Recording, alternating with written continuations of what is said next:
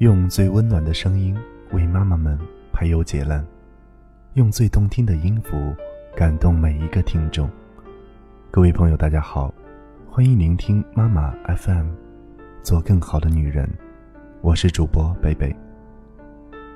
今天跟大家分享的文章名字叫做《妻子的空位》，韩国一位单亲爸爸的心声，原文和读后感。最近一篇《妻子的空位》，韩国一位单亲爸爸的心声，在朋友圈引起了很多八零后父母的共鸣。文章写的是一个很感人的故事，妻子因为意外而离开。但父亲却没有办法做一位称职的父母，几次三番的动手打了孩子，最终都后悔不已。无论是全职妈妈，还是职场妈妈，或者是职场爸爸，都在倾其所有，为孩子创造更好的条件。不知道你们有没有这样一种感受，在每天的奔忙中，自己的心灵也被磨得越来越粗糙和浮躁。其实孩子要比我们乖得多，我们对他却总是耐心不够。他学着自己吃饭，搞得饭粒儿满地，我们不耐烦的边收拾边责怪他。下班回家，他围着我们，让我们陪他玩我们总是想方设法的把他支开。每天晚上，他都想听同一个睡前的故事，我们总是厌烦了一遍又一遍的重复。希望这篇文章能够把我们粗糙而浮躁的内心洗净。以下是这篇《妻子的空位》，韩国一位单亲爸爸的心声。我的妻子因为意外事故离开了我身边已经四年了。我想，妻子留下不会做任何家事的我和孩子，她的心有何等难过？我也因为无法兼顾父母双亲的角色而感到挫折。有一天，我为了出差，清晨赶出门，无法将孩子打点好，就得离开家。正巧前一天有剩下的饭，我热了蒸蛋，向还没有睡醒的孩子交代一声，就出门了。为了照顾孩子饮食三餐的事，我也无力把自己的工作做好。有一天晚上回到家，我只是很简短的和孩子打个招呼，就因为身体疲惫。不想吃晚餐，脱掉西装之后就直接往床上躺下。就在那个时候，砰的一声，红色的汤汁和泡面瞬间弄脏了床单和被单。原来有泡面在棉被里，这小子真是的！我即使拿起一个衣架跑出去，往正在玩玩具的儿子的屁股就打，因为我实在太生气了，所以不停的打他。儿子边抽泣边说了一段话，使我停下来。儿子告诉我，饭锅里的饭早上已经吃完了，晚餐在幼幼儿园吃了。到了晚上，爸爸还不回来，我就在橱柜的抽屉里找到了泡面。可是我想到爸爸说不能乱动瓦斯炉，所以我就打开洗澡的水龙头，用热水泡了泡面。一个自己吃，另外一个想留给爸爸吃。因为怕泡面凉掉，我就把它放在了棉被里。等你回来，因为我正在玩朋友借来的玩具，所以忘了跟爸爸讲。我不想让儿子看到我流泪，所以冲到了洗手间，将水龙头打开，大声的哭。过了一阵子之后，我打起精神来，一面哄着儿子，一面在他屁股上擦药，让他上床睡觉。当我清理好泡面弄脏的床单和棉被后，打开儿子的房门一看，发现他仍旧发出抽泣声，手里还拿着妈妈的照片。我把头靠在了房门，站了许久，看着这一幕。自从在一年前发生这件事之后，我为了扮演好妈妈的角色，更加用心的去照顾他。现在儿子快七岁了，不久后就要从幼儿园毕业。进入到国小读书。庆幸的是，儿子在这段时间毫无阴影，他开朗的成长。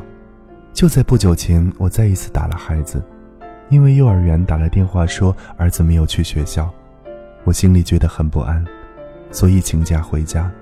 在整个小区大声地喊他的名字，却遍寻不着。后来在文具店的门口看见他站在电动玩具面前，于是我很生气，又打了他。儿子并没有说出任何解释，只说了声对不起。后来我才知道，原来那天是幼儿园邀请妈妈去看才艺表演的日子。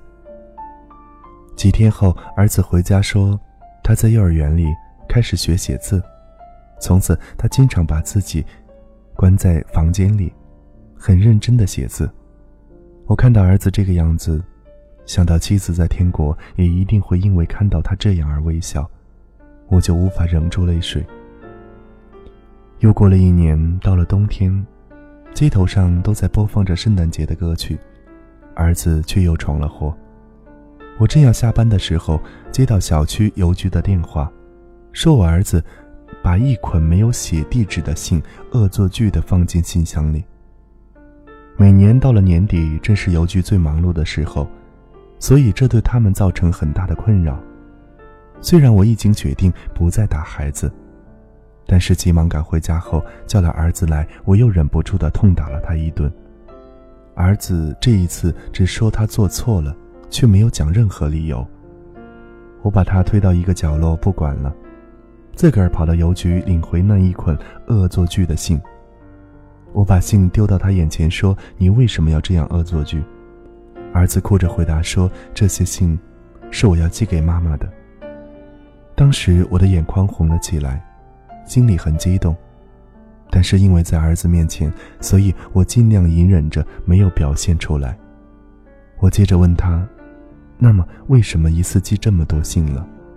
儿子回答说：“以前我要把信投进去的时候，因为个儿太矮。”所以没有办法投入。最近我已经够得着了，所以我就把以前没有寄的一次性全部投进去。我听了以后，心中一片茫然。我不知道对孩子说了什么话。过了一会儿，我对他说：“妈妈现在在天上，以后你写完信，把信烧了，就能送到天国去。”等孩子睡着之后，我到外面烧那些信。我很好奇，到底孩子要跟妈妈说什么，所以读了其中的几封信。而当中有一封信搅动了我的心：“亲爱的妈妈，我很想念你。妈妈，今天在幼儿园有才艺表演，但是因为我没有妈妈，所以我没有去参加。我也没有告诉爸爸，怕爸爸会想念妈妈。爸爸到处去找我。”但为了让爸爸看到我很开心的样子，所以我故意坐在电动机玩具面前。虽然爸爸骂我，但我最后也没有告诉他原因。妈妈，我每天都看到爸爸因为想念妈妈而哭泣。我想爸爸也跟我一样，很想念妈妈吧。妈妈，我现在已经记不清楚你的脸了，请你让我在梦中再一次能够看到你的脸，好吗？听说把想念的人的照片放在怀里睡觉就会梦到他。可是妈妈，我天天晚上这样做，为什么你还是没有出现在我的梦里呢？读完这些信之后，我就开始嚎嚎大哭。我不停的问自己，到底什么时候我才能够填补妻子的空位呢？当我们把孩子带到这个世界上，就意味着承担了极大的责任。已经当妈妈的女同胞，不要把育儿全部打在自己肩上，你也需要休息。已经当爸爸的男同胞，不要喝太多酒，不要抽太多烟，请务必要照顾好自己的身体，才可以好好疼惜你的小宝贝。不要把全部精力放在事业上，你的亲人比你的工作更需要你，千万不要为了收入而预支健康。没了健康，名利又算什么？